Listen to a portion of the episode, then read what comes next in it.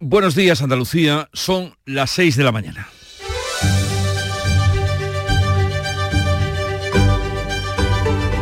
Despierta tu mente, descubre la realidad. En Canal Sur Radio, La mañana de Andalucía con Jesús Vigorra.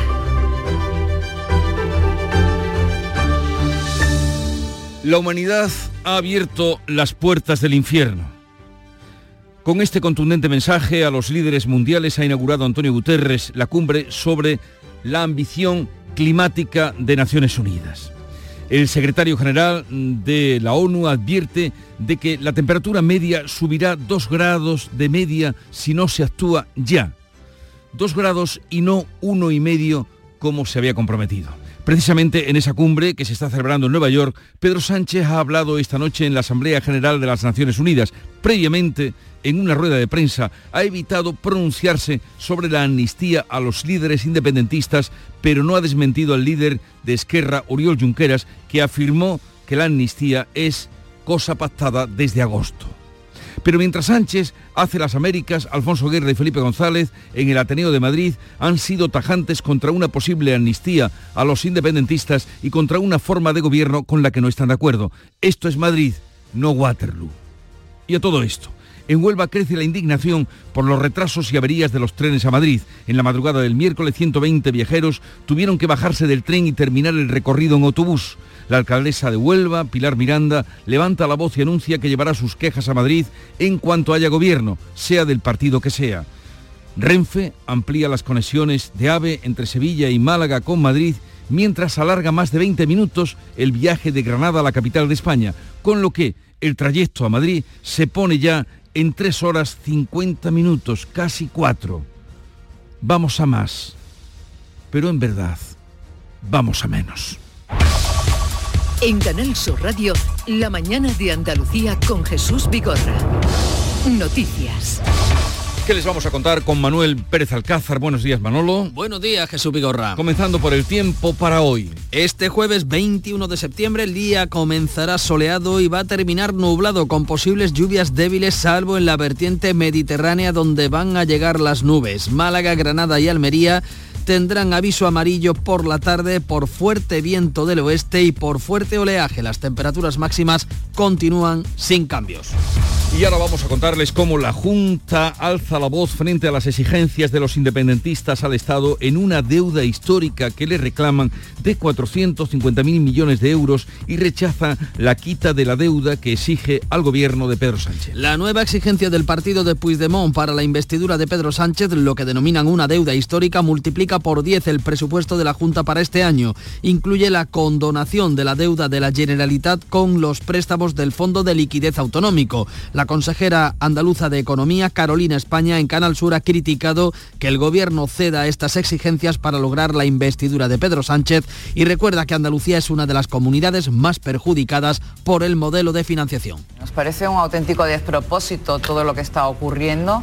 Oiga, ¿cómo se va a condonar deuda a las comunidades autónomas, a las de siempre? Si aquí en Andalucía tenemos eh, un sistema de financiación que es totalmente injusto y lesivo con Andalucía. Junts exige también el traspaso de las competencias para recaudar impuestos y crear una agencia de seguridad social que gestione las pensiones, lo que superaría el actual modelo del cupo vasco. Andalucía no subirá los impuestos el próximo año mientras el gobierno pretende perpetuar el de las grandes fortunas. La consejera de Economía se compromete a no subir los impuestos el año que viene para ayudar a las familias y las empresas a hacer frente a la inflación. Por contra, el gobierno planea hacer eh, permanente el impuesto a las grandes fortunas que hacen el 95% de su recaudación en Madrid y en Andalucía. El Ministerio aprobó la tasa para anular la bonificación del 100% que Andalucía, Madrid y Galicia aprobaron para eliminar el impuesto del patrimonio. Las tres comunidades ya recurrieron el impuesto estatal ante el Tribunal Constitucional y ahora Madrid va a recurrir a la Audiencia Nacional. El Gobierno ha recaudado poco más de la mitad de los 1.500 millones previstos con este impuesto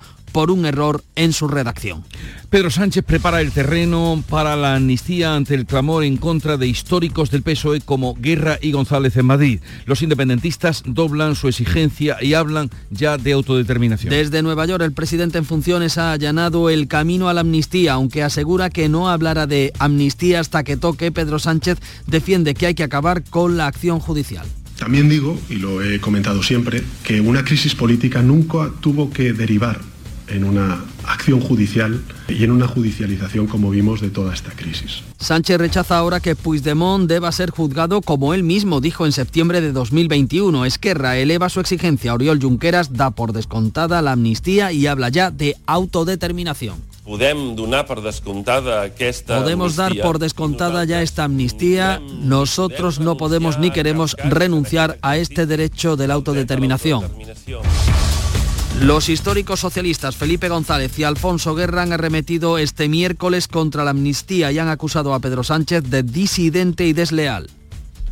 Yo pido como socialista que no se dé ese paso, que no se otorgue una amnistía que falsificaría la historia y presentaría como demócratas a los felones que atentaron contra la libertad y la democracia y que repiten cada día que volverán a hacerlo.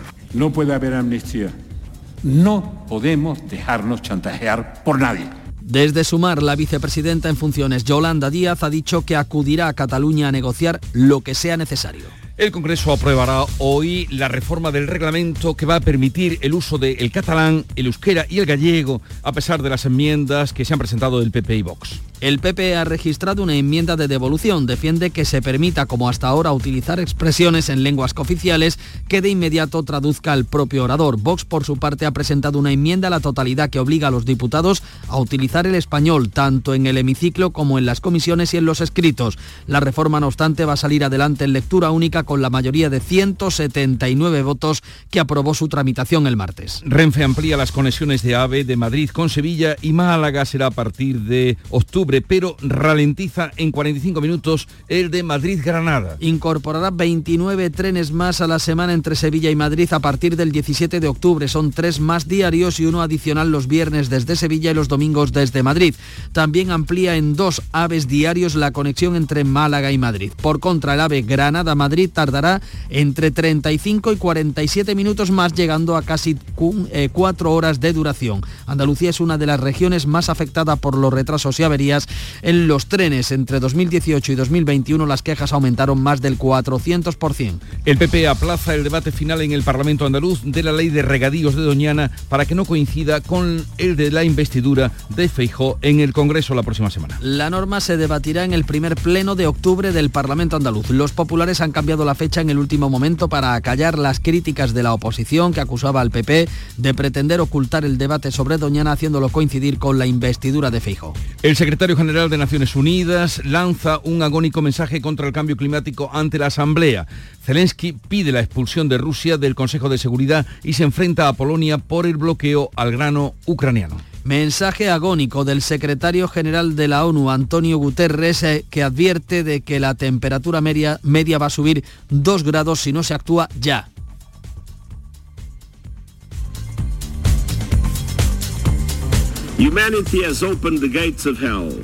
La humanidad ha abierto las puertas del infierno. El calor horrendo trae efectos horrendos, pero el futuro no está fijado. Ustedes, los líderes, deben determinarlo.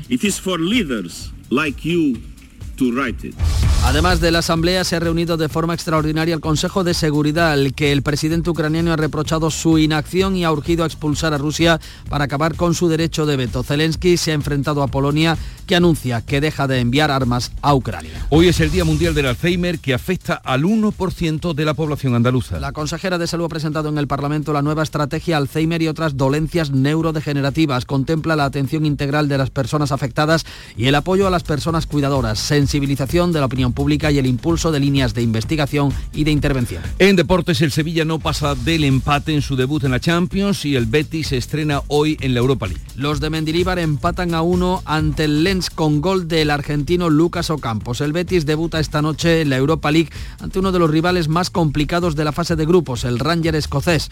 Empieza a resolverse también la crisis de la selección española femenina con el cese del secretario general de la Federación, Andrew Camps. Así viene el día, pero vamos a ver cómo lo recogen y lo reflejan los medios de comunicación, que ya ha leído, revisado y resumido para ustedes Paco Ramón. Buenos días, Paco. Muy buenos días, Jesús. Pues tres asuntos ocupan hoy la principales portadas de los, de los periódicos nacionales. A saber eh, que Sánchez rechaza la vía judicial contra Puigdemont, González y Guerra, juntos contra la amnistía, y que el gobierno renegocia con Bruselas sacar del plan de recuperación los peajes en las autovías. Dice ABC que Sánchez rechaza ahora que se juzgue a Puigdemont. Califica el proceso de crisis política, dice el presidente del gobierno, que nunca tuvo que derivar en una acción judicial. Esto lo dice, recuerda el diario de Vocento, después de prometer que detendría al líder golpista y haber apoyado el 155. La fotografía de portada es para Felipe González y Alfonso Guerra, entrecomillada una frase del expresidente del gobierno, la paradoja Alfonso es que nosotros defendemos al partido. En el país eh, dan prioridad a la renegociación del gobierno con Bruselas y titula España entierra el plan para imponer peajes en las autovías. La segunda noticia, con fotografía incluida, es para Pedro Sánchez. Y entre comillas, voy a ser coherente con la normalización en Cataluña. Es más contundente si cabe el antetítulo de esta información. Sánchez abre la puerta a la amnistía. En el mundo da foto y titular de apertura a los veteranos socialistas. González y Guerra piden al PSOE que se revele contra la amnistía. Vuelven a abrazarse, destaca el periódico de Unidad Editorial, después de muchos años para llamar juntos a evitar la humillación deliberada de la transición. En la vanguardia también apuesta por las autovías. El gobierno logra excluir los peajes de los compromisos de la Unión Europea. El Ejecutivo no estará obligado a imponer ese pago para recibir fondos europeos tal y como estaba previsto, a cambio de mejorar, dice, el transporte de mercancías por tren. Y cerramos con la razón. Sánchez rechaza la vía judicial contra Puigdemont y allana la amnistía. Añade este periódico que el gobierno evita hacer cualquier pronunciamiento que comprometa las conversaciones. La fotografía son dos, pero bueno, destacamos la de la princesa Leonor, una cadete más, cansancio y compañerismo. Vamos ahora con la prensa internacional, ventana al exterior, ventana al mundo, que abre Beatriz. Buenos días. Buenos días. Polonia se enfada con Ucrania. El diario Fact de Varsovia titula Un descaro excepcional. Son palabras del primer ministro Mateusz Morawiecki, que afirma que las relaciones de Polonia con Ucrania se encuentran como mínimo en una situación difícil. Polonia deja de enviar armas a Ucrania, molesta con Zelensky, que ha criticado que Varsovia haya vetado la importación de grano ucraniano cuando ellos, los polacos, dice Morawiecki, se han portado de manera ejemplar, acogiendo a los exiliados y aportándole armas a Zelensky. En el New York Times, Zelensky dice al Consejo de Seguridad de la ONU que mientras Rusia tenga derecho a veto, el Consejo no sirve de nada, que es inútil, que es inoperativo. Se une así a muchos líderes mundiales que piden cambios en el Consejo, donde cinco miembros permanentes ejercen poder de veto. Una noticia económica en dos periódicos. En el Frankfurter alemán, la Reserva Federal se toma un descanso. No toca esta vez los tipos, pero no por mucho tiempo. Y lo confirma el Wall Street Journal. La mayoría de las autoridades de la Reserva Federal prevén que el Banco Central subirá las tasas otra vez este año. Y termino con una noticia que atañe a los agricultores y a los consumidores.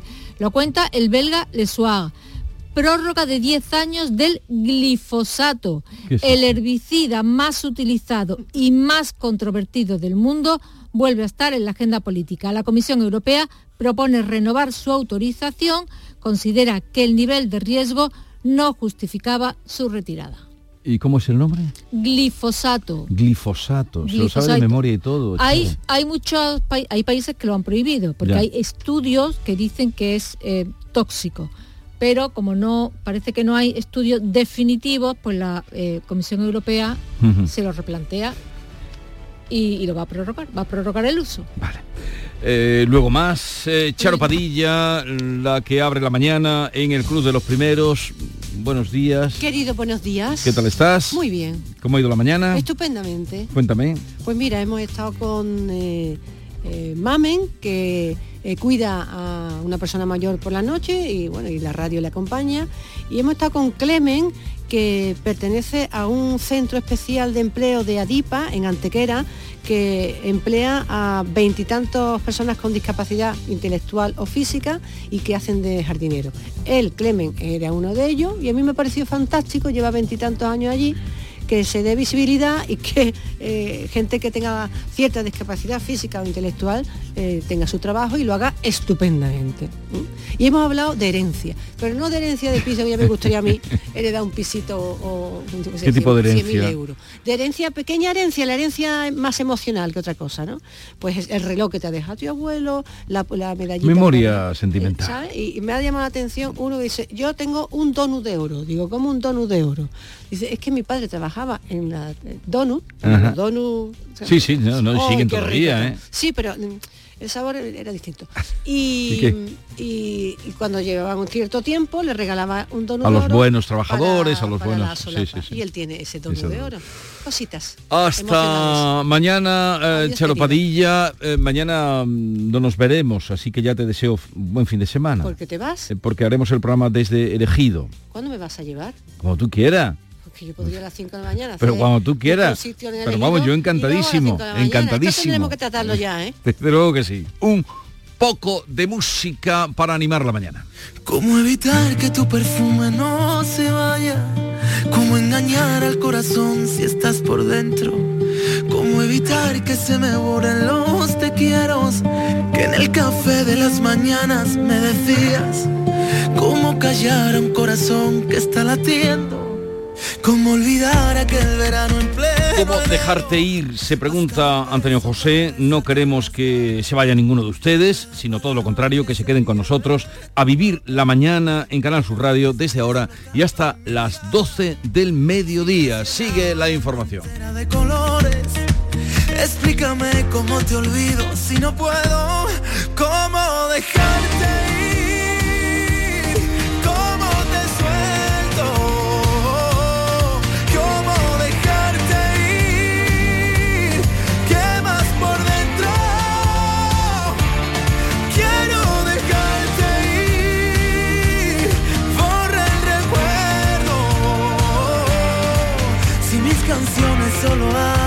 Nuestro y ya no te tengo. La mañana de Andalucía. ¿Quién no ha sentido la necesidad de vivir y disfrutar de experiencias culturales, de ir al cine, de devorar novelas y cómics, de emocionarnos a boca llena? Es lo que muchos llaman hambre de cultura. Y para saciarla, Os recomendamos visitar la exposición Las Edades de Pablo, disponible en la Casa Natal Picasso de Málaga hasta el 1 de octubre. Hasta finales de año, los mayores de 65 años pueden disfrutar del cine un día por semana por 2 euros. Localiza tu sala en la web del Ministerio de Cultura y Deporte. El 27 de noviembre se cumplen 25 años del fallecimiento de la poeta Gloria Fuertes y el 10 de diciembre será el centenario del nacimiento del escritor e intelectual Jorge Semprún. Os animamos a visitar la librería o biblioteca más cercana y acercaros a dos figuras claves de la literatura. disfruta de la cultura, disfruta del renacimiento cultural. Es una iniciativa del Ministerio de Cultura y Deporte. ¿Eres de los que piensa que un eléctrico no está a tu alcance? Te equivocas. Descubre Dacia Spring 100% eléctrico desde 12.990 euros con Mueves 3 incluido y ahora con ofertas adicionales. Solo del 20 al 30 de septiembre en tu concesionario Dacia. Condiciones en dacia.es. Descúbrelo en la red Dacia de Andalucía. En Canal Sur Radio, la mañana de Andalucía con Jesús Vigorra. Noticias. A las 6 y 18 minutos de la mañana ampliamos los temas eh, de este jueves que pasan porque la Junta de Andalucía levanta la voz de frente a la exigencia de los independentistas catalanes, exigencia de la Generalitat a Pedro Sánchez de una deuda histórica de 450.000 millones de euros, una supuesta deuda histórica con Cataluña. La Junta rechaza de plano que el gobierno se plantee condonar la deuda con la Generalitat y recuerda que Andalucía es una de las comunidades más castigadas y peor financiadas. Beatriz Rodríguez, muy buenos días. Buenos días, Paco. La nueva exigencia del partido de Puigdemont para la investidura de Pedro Sánchez es lo que denominan una deuda histórica de 450.000 millones de euros, como decías, cifra similar a la planteada por Esquerra y que representa 10 veces el presupuesto de la Junta de Andalucía de este año.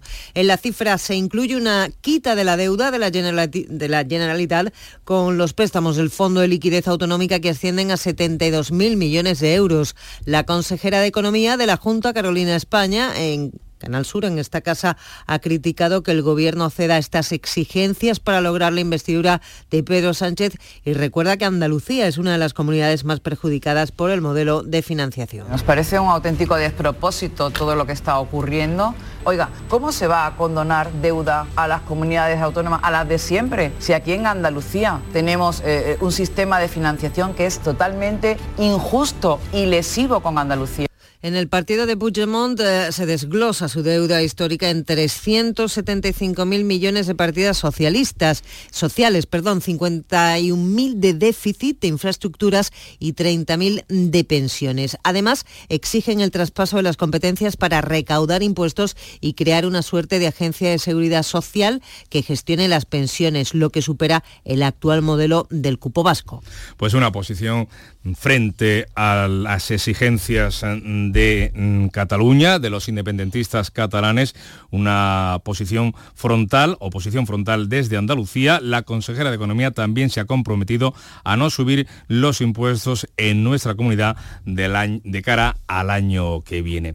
A todo esto, Hacienda ha recaudado en Andalucía casi el 5% del nuevo impuesto a los grandes patrimonios. Según los datos del Ministerio, 865 contribuyentes presentaron la declaración de este impuesto en nuestra comunidad, donde el erario público ha recaudado algo menos de 30 millones de euros, el 4,76% del total. En el conjunto de España, 12.000 contribuyentes han pagado 623 millones a Hacienda por este impuesto, el 90% en la Comunidad de Madrid. Por cierto, que el gobierno de Isabel Díaz Ayuso va a presentar otro recurso contra el gobierno de Pedro Sánchez. Ahora, el la Audiencia Nacional. Madrid, Andalucía y Galicia ya recurrieron el impuesto ante el Tribunal Constitucional. La titular de Hacienda, María Jesús Montero, había previsto una recaudación de 1.500 millones de euros, pero un error en el diseño del tributo ha reducido un 58% su capacidad recaudatoria. Bueno, pues seguimos hablando de Cataluña, de las exigencias para la investidura de Pedro Sánchez. Desde Nueva York, el presidente en funciones ha allanado el camino a la amnistía que le exigen los independentistas para apoyar esa investidura. Aunque asegura que no hablará del asunto hasta que toque, Pedro Sánchez ha dicho que la crisis política no tuvo que derivar en una acción judicial. También digo, y lo he comentado siempre, que una crisis política nunca tuvo que derivar en una acción judicial y en una judicialización, como vimos, de toda esta crisis. Sánchez rechaza ahora que Puigdemont deba ser juzgado, como él mismo dijo en septiembre de 2021. Se desdice así. Por su parte, Esquerra mantiene la presión sobre el gobierno. Oriol Junqueras da por descontada la amnistía y eleva su exigencia al hablar de autodeterminación. La amnistía, igual que el reconocimiento del uso de la lengua catalana y aranesa y euskera y galega, forma parte ya del acuerdo al cual llegamos con el Partido Socialista de cara a la constitución de la mesa del Congreso. Pedro Sánchez ha respondido que apenas un 10% de los catalanes apoya la vía lateral, el resto quiere el diálogo y el reencuentro.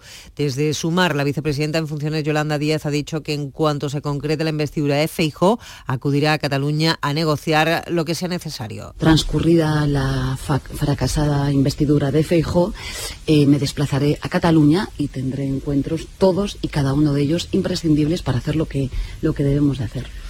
Pues así están las cosas, mientras los históricos socialistas eh, Felipe González y Alfonso Guerra, presidente y vicepresidente mm, del gobierno de España, han arremetido contra la amnistía, presionan a, sus, a los militantes eh, socialistas y acusan a Pedro Sánchez de disidente y desleal. El ex vicepresidente del gobierno, Alfonso Guerra, ha asegurado que no hay supuesto complot dentro del partido como lanza alguna voz desde Ferraz. En la presentación de su libro, La Rosa y las Espinas, Guerra ha criticado duramente una posible ley de amnistía. Dice que supondría una humillación. A mi parecer, la amnistía significa la humillación deliberada de la generación de la transición.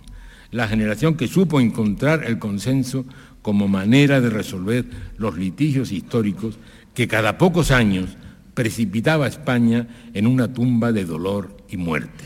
Cerrando el acto de presentación del libro, Felipe González se ha mostrado igual de tajante que guerra contra la amnistía. Le resulta indigna la visita que la vicepresidenta Yolanda Díaz realizó a Waterloo para entrevistarse con Puigdemont. Con esta señora que, es lo más cerca que tenemos, claro, que da lecciones de cómo hacer política y nunca ha ganado una elección en ningún momento, que no era capaz de sacar ni, ni su escaña. ¿O cómo vamos a poner de acuerdo de verdad De verdad, no es digno, de verdad, no es digno trasladarse a Waterloo como si uno fuera a ver al emperador del paralelo, pero en la otra dirección.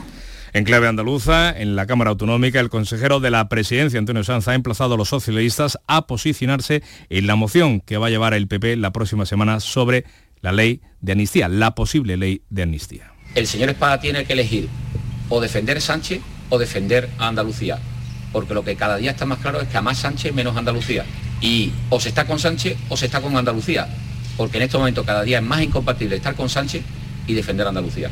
Desde el PSOE andaluz eh, se dice que ese tema no toca ahora, por lo menos hasta que no pase la investidura, el debate de investidura de Feijo. Seguimos eh, hablando de la actualidad política andaluza porque Adelante Andalucía ha reprochado al PSOE que presente esa iniciativa para hablar de autonomía en lugar de pedir más competencias. Recuerda a los socialistas que podrían haber profundizado ellos en la autonomía mientras gobernaron durante 37 años. Prisiones, el Guadalquivir, cercanías son competencias los trenes de cercanías queríamos decir, son competencias que no tiene nuestra comunidad y con alguna salvedad nunca ha pedido ningún gobierno andaluz, ni antes el PSOE ni ahora el Partido Popular. José Ignacio García. Nosotros exigimos que tengamos la competencia de cercanía porque se ha demostrado, de los trenes de cercanía, porque se ha demostrado que, que hay pocas cosas más centralistas en este país que el sistema ferroviario y hoy el Congreso de los Diputados va a aprobar en lectura única la reforma del reglamento para el uso del catalán, el euskera y el gallego en los plenos, en los plenos de la Cámara. Vox y Partido Popular han presentado sendas enmiendas para tratar de frenar la norma que previsiblemente saldrá adelante después de sumar 179 apoyos el martes. El Partido Popular ha registrado una enmienda de evolución para que la reforma del reglamento se aborde en la comisión reglamentaria. Los populares defienden que se permita, como hasta ahora utilizar expresiones en las lenguas cooficiales que de inmediato traduzca el propio orador. Elías Bendodo acusa al PSOE de estar atenazado por el independentismo. En los últimos tiempos el socialismo ha votado 59 veces que no en el Senado al uso del catalán y del euskera. Y en tiempos atrás también ha votado en contra de esta aplicación. Ese es el socialismo, sin principios. Si no le gustan sus principios, los cambian sobre la marcha además de la enmienda que va a presentar, enmienda a la totalidad Vox en el Congreso, también llevará su iniciativa al Senado, donde por cierto el PP tiene mayoría absoluta. La mañana de Andalucía. Rapimueble, los ofertazos del líder. Cheslon solo 259 euros. Apilable de salón, ahora 299 euros. No te los puedes perder. Y paga en 12 meses sin intereses. Ahorra con Rapimueble, líder en precios y calidad. Más de 200 tiendas en toda España y en rapimueble.com.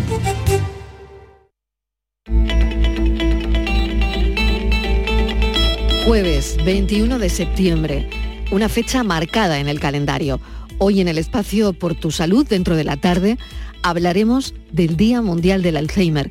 Dedicaremos nuestro programa a arrojar luz sobre esta enfermedad, despejar mitos y compartir historias reales de aquellos que luchan día a día junto a sus seres queridos. Acompáñanos en este recorrido. La tarde de Canal Sur Radio con Mariló Maldonado. De lunes a viernes desde las 4 de la tarde. Canal Sur Radio, la radio de Andalucía.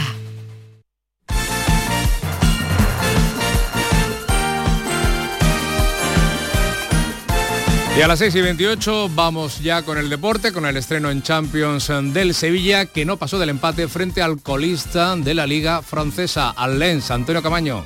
Hola, ¿qué tal? Buenos días. El Sevilla no pasó del empate a uno ante el Lens en el partido de la primera jornada en el Grupo B de la Liga de Campeones que se disputó ayer en el Estadio Ramón Sánchez Pijuán, donde la formación española se atascó, sobre todo la segunda mitad e incluso dio por buenos resultados ante el conjunto francés que tuvo alguna que otra ocasión en el tramo final. El empate a uno deja ese regusto amargo que no gustó nada a Mendilibar. Y el Betty juega esta noche a las 9 en Glasgow frente al Ranger, finalista en Sevilla de esa competición hace dos años. Es el debut de la fase de grupos de esta Europa League del conjunto verde y blanco. Y la selección española femenina de fútbol viaja hoy a Göteborg después de que ayer realizara el único entrenamiento hasta ahora previo al partido en el que va a debutar como técnica Monse Tomé. Solo se han caído de la convocatoria las dos jugadoras que ya anteriormente no fueron al Mundial, Mapi León y Patrick Guijarro, que no están de acuerdo en las condiciones de trabajo de la selección española de fútbol. Y en la Liga de Campeones, el Real Madrid ganó en su debut, en su primer partido 1-0 al Unión Berlín y la Real Sociedad Sociedad empató a uno ante el Inter de Milán.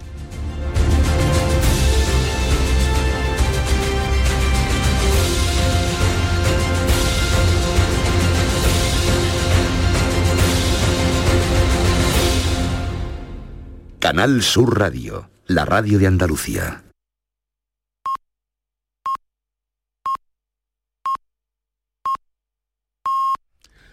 Andalucía son ya las seis y media de la mañana. La mañana de Andalucía con Jesús Vigorra. Y a esta hora vamos a repasar en titulares las noticias más destacadas que les estamos contando esta mañana. Lo hacemos con Bea Rodríguez. La Junta rechaza que el Estado pudiera condonarle la deuda a la Generalitat de Cataluña. El gobierno andaluz recuerda los datos que sitúa a nuestra comunidad como una de las peor financiadas. El partido de Puigdemont añade que el resto de España les debe casi medio billón con B de euros. Sánchez cuestiona la vía judicial sobre el procés. El presidente del Gobierno en funciones afirma que la crisis del 1 de octubre nunca tuvo que derivar en una acción judicial y evita desmentir a Junqueras sobre la amnistía, mientras el líder de Esquerra insiste en que la amnistía ya se pactó y exige pasar a hablar de la autodeterminación. El Congreso aprueba hoy la reforma de las lenguas cooficiales. El reglamento que permite el uso del catalán, el euskera y el gallego saldrá adelante a pesar de los votos en contra de Vox y Partido Popular que han presentado sendas enmiendas. El partido de Abascal amplía al Senado su iniciativa, donde el PP tiene mayoría absoluta. Pide obligar a sus señorías a hablar español. El PP retrasa a octubre la aprobación de la ley de regadíos de la Corona Norte de Doñana. Los populares posponen su debate después de las críticas de la oposición porque coincidía con las sesiones de investidura de Feijó. Hoy se reúne la Confederación Hidrográfica del Guadalquivir para analizar la situación de sequía y las previsiones de riego para la próxima campaña. Zelensky pide la expulsión de Rusia del Consejo de Seguridad de la ONU. El presidente de Ucrania pide la reforma de este órgano de decisión mundial. De otra parte, Polonia ha anunciado que dejará de enviar armas a Ucrania por las críticas de Zelensky al veto de varios países europeos a la importación de grano ucraniano. ¿Y el tiempo para hoy? El día comienza soleado y terminará nublado con posibles lluvias débiles salvo en la vertiente mediterránea donde llegarán las nubes. Málaga, Granada y Almería tendrán avisos amarillos por la tarde por viento fuerte del oeste y las máximas sin cambios. Y hoy es el día de San Mateo, que es un nombre popular, San Mateo. Sabéis a qué se dedicaba San Mateo, ¿no? A esto, ¿no? ¿A esto qué es esto? En la radio eso no se. No, no, pero dilo tú, dilo tú. Era, él era recaudador de impuestos. Eh, cobraba impuestos, recaudaba las tasas a los judíos, eh, las que tenían que pagar a los romanos. Eh, bueno, pues se dedicaba a este oficio y como todos los que se dedican a este oficio, pues no estaba bien visto, no estaba bien visto.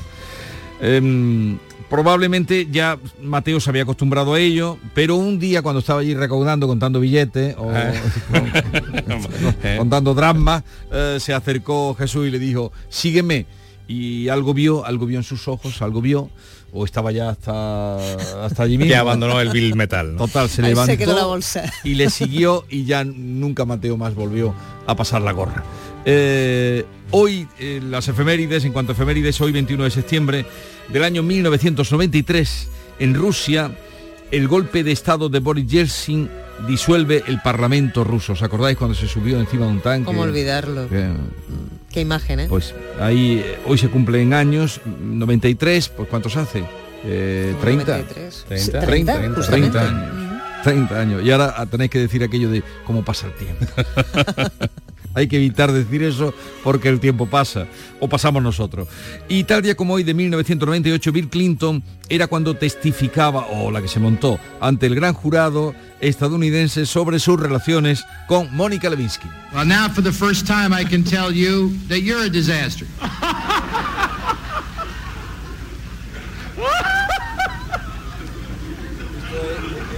Be sure you get the right attribution there. Hemos unido, eh, no, no, esto no era cuando estaba testificando, hemos unido a los dos personajes de las efemérides, que eh, Yeltsin y Clinton riéndose. Menuda distensión de la Guerra Que la, Fría, la gran ¿verdad? pena, Ya. después de esta risa, la gran pena de Yeltsin fue apadrinar a Putin, del que luego, mm, que luego repudió. Eh, tengo dos citas, pero no sé cuál elegir. Eh, no sé por qué. Corazón dividido. Una de Oscar Wilde y otra es un dicho judío. ¿Qué queréis escuchar? Vamos a escuchar el dicho judío. Estamos con San Mateo, que era recaudador. Pues dice el dicho judío. Con una mentira puede irse muy lejos, pero sin esperanza de volver. La de Oscar Wilde la dejo para otro día. Con mañana. una mentira puede irse muy lejos, pero sin esperanza de volver. La subida de precios del gas natural y la electricidad ha afectado especialmente a tu empresa en 2022. Aprovecha los últimos días y solicita tu subvención antes del 30 de septiembre. No requiere documentación y el pago se producirá antes de finalizar el año. Infórmate en ayudasobrecosteenergético.es. Andalucía se mueve con Europa, Fondo Europeo de Desarrollo Regional, Unión Europea, Junta de Andalucía. La mañana de Andalucía con Jesús Vigorra celebra este viernes 22 de septiembre el Día Mundial de la Agricultura y lo hace desde la mayor alhóndiga de Andalucía, La Unión en el Ejido. Queremos conocer lo último en innovación y tendencias del sector, la situación del mercado, la sostenibilidad y reducción del desperdicio alimentario. La mañana de Andalucía con Jesús Vigorra. Este viernes 22 de septiembre, edición especial desde el Ejido con La Unión, el principal proveedor de hortalizas de Europa, con la colaboración de La Unión, el futuro que nos une. Vamos ahora eh, con la segunda entrega de las eh, revistas eh, de los periódicos, prensa. ¿Qué has encontrado? A ver, cuéntame. Pues mira, vamos a hacer Ah, bueno, la, prensa andaluza. La prensa andaluza, vamos a comenzar, hemos contado en el informativo, pues en los refuerzos de los trenes AVE en Málaga y en Sevilla. Ideal de Granada destaca que el AVE a Madrid será a partir de ahora todavía más lento. Los nuevos horarios, que entrarán en vigor el próximo 17 de octubre, retrasa otros 22 minutos más el enlace de primera hora de la mañana y se acerca ya a las 4 horas. Se había justificado esa tardanza eh, en el AVE a primera hora por las obras que se estaban acometiendo. Resulta que terminadas las obras es todavía más lento el tren de Granada Madrid. En Córdoba, en el Córdoba, dicen que cinco compañías se interesan por operar con vuelos regulares. Eh, se habla así del futuro del aeropuerto cordobés. Una de las empresas pretende incluso comenzar a partir ya del año que viene, de 2024. Málaga, eh, el diario Sur, destaca que el ayuntamiento pide aplazar un año el cierre del centro, del centro a los coches que más contamina. La infraestructura para la zona de bajas emisiones prevista para el próximo año se retrasa y fuerza a una prórroga. En la voz de Almería leemos eh, que el juez dicta orden de alejamiento por dar un beso a una compañera.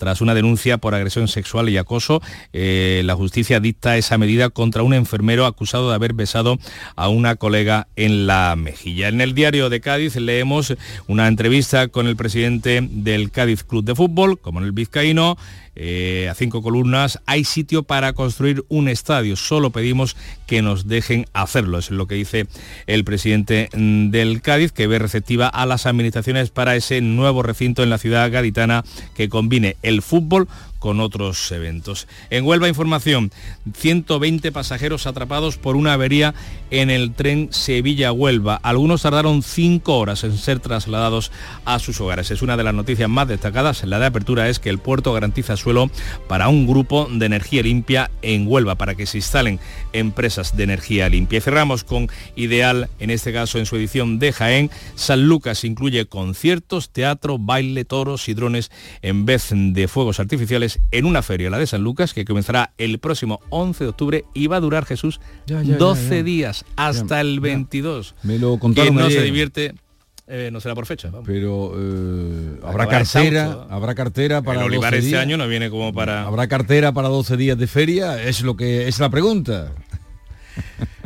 Ah, eh, ¿Cómo era aquello? ¿De, de dónde saca, por tanto, cómo ¿De le dónde saca? saca, sí. Bueno, vamos a, ahora a la segunda entrega de la prensa internacional. El secretario general de la ONU clama a los líderes mundiales, le hemos escuchado, que se tomen el calentamiento global en serio. ¿Y qué hace Reino Unido, Beatriz Almeda? Pues da marcha atrás a sus compromisos climáticos. Los retrasa cinco años, de 2030 a 2035. Leemos en el diario Times, Rishi Sunak relaja las normas sobre los coches de gasolina y las calderas de gas para ahorrar a la familia, a las familias costos inaceptables. En el Guardian atribuyen este cambio a la proximidad de las elecciones, que son el año que viene, e informan de que el anuncio ha sido recibido con desesperación por parte de los científicos del clima. Añade el Financial Times que el Partido Laborista se ha comprometido a restablecer el plazo de 2030 para los coches de gasolina si gana las próximas elecciones, que son el año que viene. Y más cosas, Polonia, la ofensiva relámpago de Azerbaiyán, luego hablamos de Polonia, la ofensiva relámpago de Azerbaiyán sobre Nagorno-Karabaj acaba con la rendición de los armenios. ¿Por qué? ¿Cómo ha sido? Lo leemos en el Armenian Times. Habríamos llegado hasta el final si no hubieran depuesto las armas. Azerbaiyán ha restablecido su soberanía. Queremos establecer una existencia conjunta basada en la paz, lo dice el presidente azerbaiyano. Y no está claro el número de muertos, que hay quien habla de centenares. Nos enteraremos algún día. Y Polonia se enfada con Ucrania. Sí, lo contábamos antes. En el diario de FAC leemos eh, un descaro excepcional. El primer ministro Mateusz Morawiecki afirma que las relaciones de Polonia con Ucrania se encuentran como mínimo en una situación difícil. Polonia deja de enviar armas a Ucrania, molesta con Zelensky que ha criticado que Varsovia haya vetado la importación de grano ucraniano, cuando ellos, los polacos, dice Morawiecki, se han portado de manera ejemplar acogiendo a los exiliados ucranianos y enviándoles armas. Y háblanos ahora de esa visita oficial de Carlos III y su esposa Camila eh, a Francia y anoche cena en Versalles. real visita. exactamente. Los vemos muy retratados en la prensa británica. En el Times, por ejemplo, vestidos de etiqueta junto a Macron y su esposa anoche antes de esa cena de gala en el Palacio de Versalles. También lo recogen los periódicos franceses. Le Monde. La pompa y los gestos simbólicos que marcaron el primer día del viaje oficial reflejan el deseo de las dos capitales de restablecer la confianza dañada y los vínculos debilitados por el Brexit. Pues eh, que tengas eh, feliz descanso hasta mañana. Gracias. Bea, porque ha pasado toda la noche con ustedes. Ya saben, Bea Almeida está toda la noche poniéndoles al tanto de lo que ocurre y de lo que acontece. Son ahora las 6.42 minutos de la mañana. Sigue la información en Canal Sur Radio. La mañana de Andalucía. Madrid, Madrid, Madrid. ¿Qué tiene Madrid que siempre es un buen plan? Con viajes del corte inglés, escápate a museos, a los mejores musicales y teatros o a tus parques temáticos favoritos y alójate en los mejores hoteles. Déjate asesorar por expertos y reserva desde solo 15 euros y sin gastos de cancelación. Consulta condiciones en viajes del corte inglés. Todo el deporte de Andalucía lo tienes en el pelotazo. Fútbol, baloncesto, motociclismo, fútbol sala. Con la información de nuestros equipos, los deportistas, el análisis de los partidos y competiciones, los protagonistas de la noticia. Todo lo tienes de lunes a jueves en el pelotazo. Recuerda, ampliamos horario a partir de las 10 de la noche. El pelotazo con Antonio Caamaño. Canal Sur Radio, la radio de Andalucía. En Canal Sur Radio, la mañana de Andalucía con Jesús Bigorra. Noticias. 6 y 43 minutos, seguimos avanzando en el discurso informativo de este jueves para contarles que Renfe ha ampliado las conexiones de AVE entre Sevilla y Málaga con Madrid, mientras alarga más de 20 minutos el viaje de Granada a la capital de España. La compañía ferroviaria pública, pública incorporará 29 trenes más a la semana entre Sevilla y Madrid a partir del próximo 17 de octubre. Tres trenes más diarios y uno adicional los viernes desde Sevilla y los domingos desde Madrid. De este modo, la conexión entre capitales contará con una oferta de 211 trenes AVE a la semana. Renfe también amplía la oferta de trenes AVE entre Málaga y Madrid, dos más diarios. En total, la oferta entre ambas ciudades se elevará a 174 convoyes a la semana. Peor parada, sale las conexiones, lo venimos contando entre Granada y la capital de España, siendo en 2019 el AVE Granada-Madrid hacía el recorrido en 3 horas y 5 minutos. A partir del mes que viene tardará de 3 horas 40 minutos hasta 3 horas 52 minutos, casi 4 horas. Pues nos bajamos del tren, llegamos a Huelva en autobús, eso es lo que hicieron la madrugada del miércoles 120 viajeros que se quedaron tirados por una nueva avería, la enésima del tren a Madrid. En la capital onubense, como mm, verán, crece la indignación. La alcaldesa de Huelva, Pilar Miranda, se va a plantar en Madrid, ha dicho, en cuanto haya gobierno y le da igual de qué partido sea. Me da igual que el presidente sea del Partido Popular, que sea del PSOE. Huelva necesita que nos escuchen y que tomen en consideración, porque nos estamos matando para traer inversores. Si luego no hay tren, la gente se frena. Y es que las incidencias en los trenes eh, que llegan o salen de Andalucía se han convertido en algo demasiado habitual. Pero la vuelta de las vacaciones, el inicio del curso eh, la universidad han disparado esos contratiempos. Andalucía es una de las zonas con más retrasos y averías eh, que acumulan los trenes que nos conectan con el resto del país, principalmente, como ven, con la capital de España. Chema Suárez. La vuelta al trabajo también ha venido acompañada de un incremento de las incidencias en los trenes y de las reclamaciones de los viajeros, y lo peor es que no es nada nuevo. De hecho, entre 2018 y 2021 las quejas aumentaron más del 400%, pero las continuas averías y retrasos no dejan de provocar nuevas reclamaciones. Con el inicio del curso, por ejemplo, la Universidad de Córdoba ha llegado a denunciar la reiteración de los incumplimientos de horarios en los trenes que conectan con el campus de Rabanales, quejas también desde los ayuntamientos de los pueblos y las capitales andaluzas. Desde el campo de Gibraltar, Cádiz, Almería, Granada o Huelva hace solo unas horas han protestado reiteradamente a Adif y Renfe por la mala gestión del tren que les afecta directamente. La mayoría de las quejas están ocasionadas por los retrasos que impiden a los viajeros llegar a tiempo al trabajo o a las clases. Dejamos a un lado todos los problemas eh, ferroviarios que atañen a nuestra comunidad. Les hablamos ahora de la polémica ley de regadíos de la Corona Norte de Doñana. Las críticas de la oposición han llevado finalmente al Partido Popular a aplazar ese debate después de la investidura de Feijó, del debate de investidura de Feijó en el Congreso, ya que coincidían esas fechas en un primer momento. Inmaculada Carrasco. Las críticas llegaban desde la oposición que ha acusado al PP de querer ocultar el debate sobre Doñana haciéndolo coincidir con la investidura de Feijó. El portavoz popular reconoce que esta situación ha llevado a su grupo parlamentario a una reflexión seria y a posponer la fecha. Tony Martín insiste en que la mejor prueba de que no querían ocultar la ley es precisamente este aplazamiento. Nos han llovido las críticas. Lo mejor para la ley es que tenga su propio debate y ese debate no coincida con un hiperdebate nacional en el que es posible que el nuestro, el de la ley, el de la proposición de ley de, la provincia de Huelva, pues, pues quede oscurecido, quede tapado. Martín asegura que fueron conscientes de la coincidencia, pero también que en un primer momento no les importó porque entendían que el Parlamento andaluz debe tener una agenda propia. Pues la Confederación Hidrográfica del Guadalquivir va a analizar hoy la sequía y las previsiones de riego para la próxima campaña y la plataforma en defensa del río Castril y el ayuntamiento de esta localidad granadina han denunciado en la Fiscalía precisamente a la Confederación Hidrográfica del Guadalquivir y a su presidente, a Joaquín Páez, por no controlar, dicen, los pozos ilegales y por dejación de funciones en la vigilancia de la sobreexplotación, en este caso de los acuíferos de la comarca de Baza.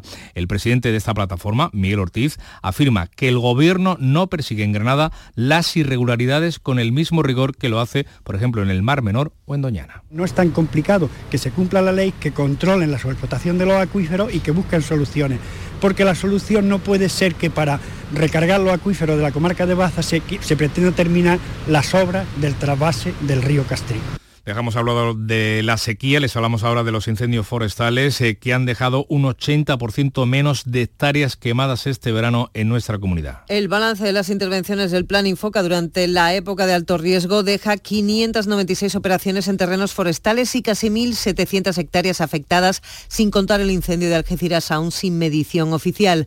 Unas cifras que comparadas con los últimos 10 años reflejan un descenso. En cuanto a intervenciones no forestales, se han realizado 80 26,24 en terrenos urbanos y 62 en agrícolas. Eh, Huelva y Cádiz, con 430 y 353 hectáreas afectadas, respectivamente, son las provincias con más superficie quemada en este periodo. Pues escuchen ahora al secretario general de Naciones Unidas, Antonio Guterres, en la apertura de la cumbre sobre la ambición climática de Naciones Unidas. Humanity has opened the gates of hell. La humanidad ha abierto las puertas del infierno. El calor horrendo trae efectos horrendos, pero el futuro no está fijado. Ustedes, los líderes, deben determinarlo.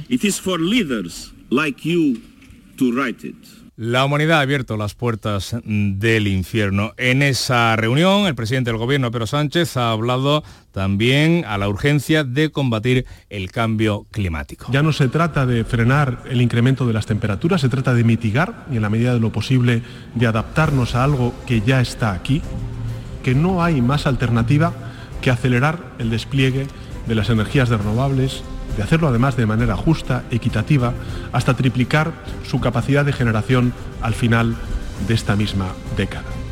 Palabras de esta noche, así llegamos a las 7 menos 10 de la mañana, es ahora el tiempo de la información local, la más cercana en Canal Sur Radio y Radio Andalucía Información.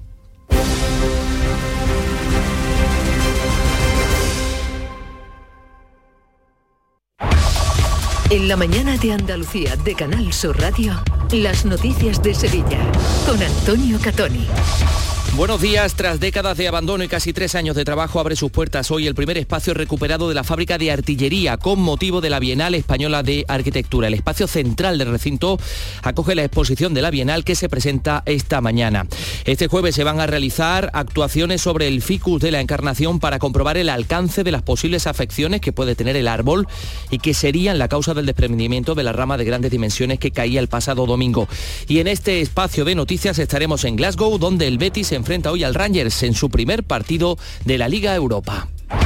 El tiempo esta tarde puede llegar la lluvia, las temperaturas en descenso, alcanzaremos máximas de 27 grados en Écija, 25 en Morón, 26 en Lebrija y Sevilla, donde ahora tenemos 16 grados. En Logística Castillo disponemos de terreno para estocaje de contenedores y maquinaria portacontenedores para la manipulación y reparación de los mismos. Instalaciones con almacenaje en ambiente, refrigerado y congelado. Todos los servicios de transporte multimodal y gestión logística integral al cliente adaptado a sus necesidades. Logística Castillo, tu estratégico en Sevilla para todo el sur peninsular. En Canal Sur Radio, las noticias de Sevilla.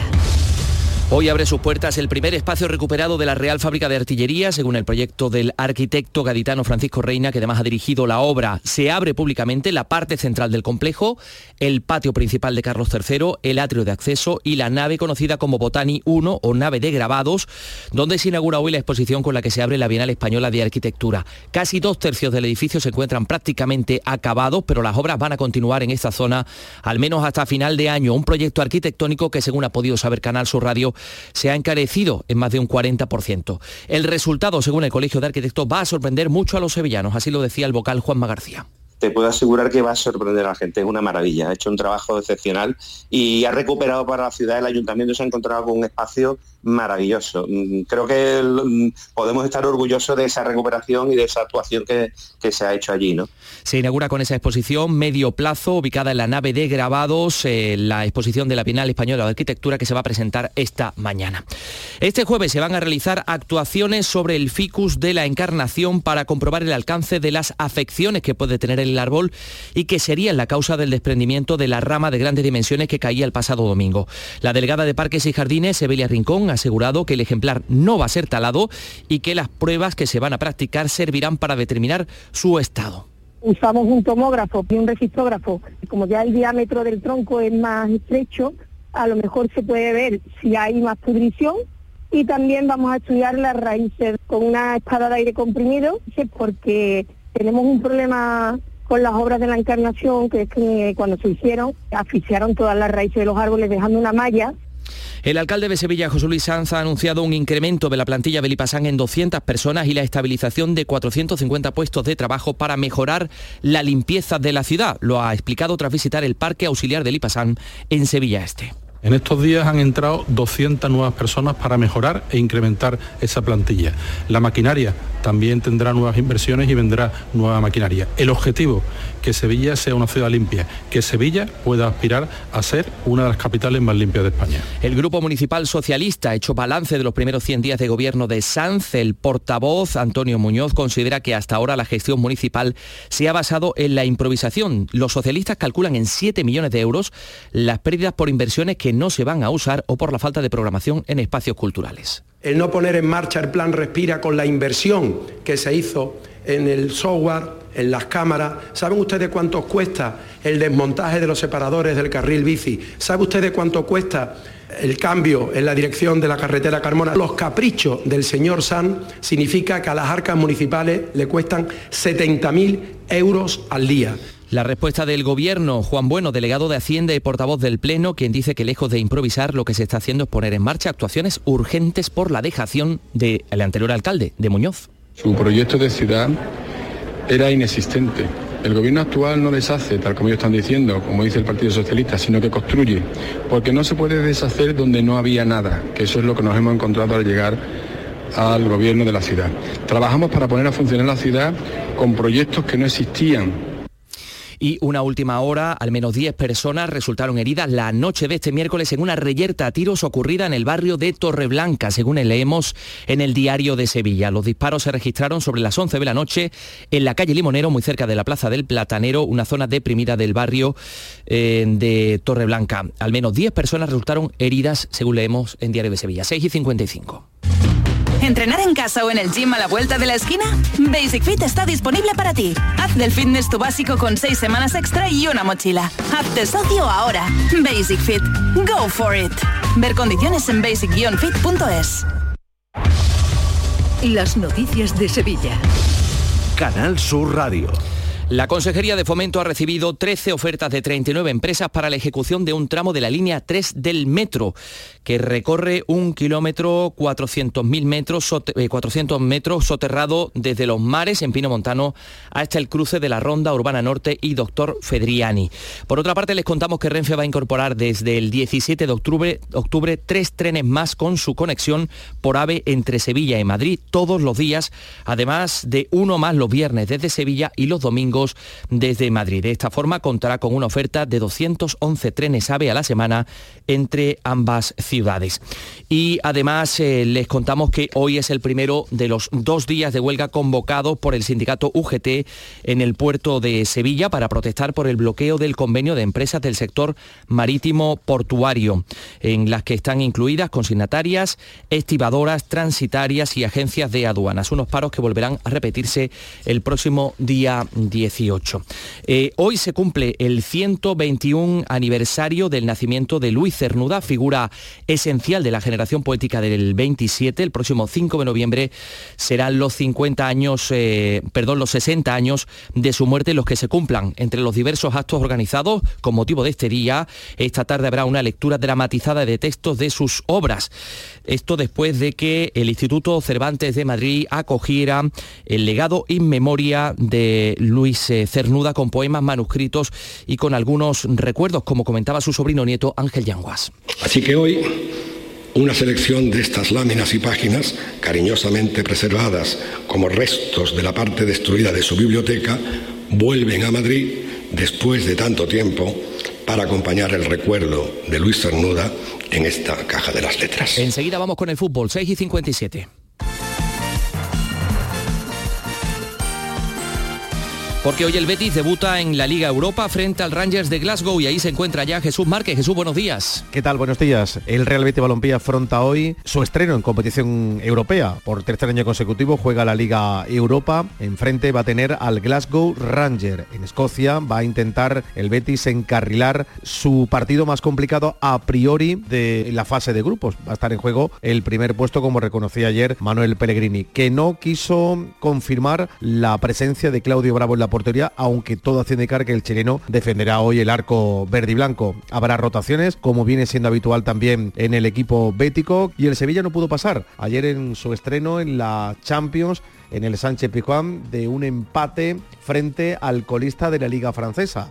Empate a uno en un estreno donde destacaba Ocampos, que fue el goleador, y volvió a destacar Luque Bacchio, que volvió a ser el mejor saliendo desde el banquillo. El que no estuvo fino fue el guardameta Marco Dimitrovic. El meta serbio no pudo evitar el gol del empate francés que deja al Sevilla perdiendo los primeros puntos en su estadio frente a priori uno de los equipos más flojos del grupo. A comienzos del siglo XX llegó a Glasgow el estudiante Manuel Ramos Asensio y muy pronto adoptaría los colores verdiblancos que tenía el Celtic para el futuro Real Betis Balompié. Y estoy viendo a todo un ejército de paisanos míos. Este jueves el Betis se mide al eterno rival de aquel Celtic que inspiró los colores verde y blanco del club. Será ante el histórico protestante y unionista Glasgow Rangers. La cita es en el estadio Ibrox Park. En directo este jueves con Jesús Márquez. Desde las 9 menos 20, la Europa League en FM por Canal Sur Radio Sevilla y Radio Andalucía Información. Y también por internet en nuestra aplicación móvil y en nuestra web. Contigo somos más deporte. Contigo somos más Andalucía. Dos apuntes más. El Monkey Week, eh, que volverá a las salas el 23 de noviembre, se inaugura con los planetas y la semana que viene comienza la temporada de ópera en el Teatro de la Maestranza con Tristán e Isolda de Wagner.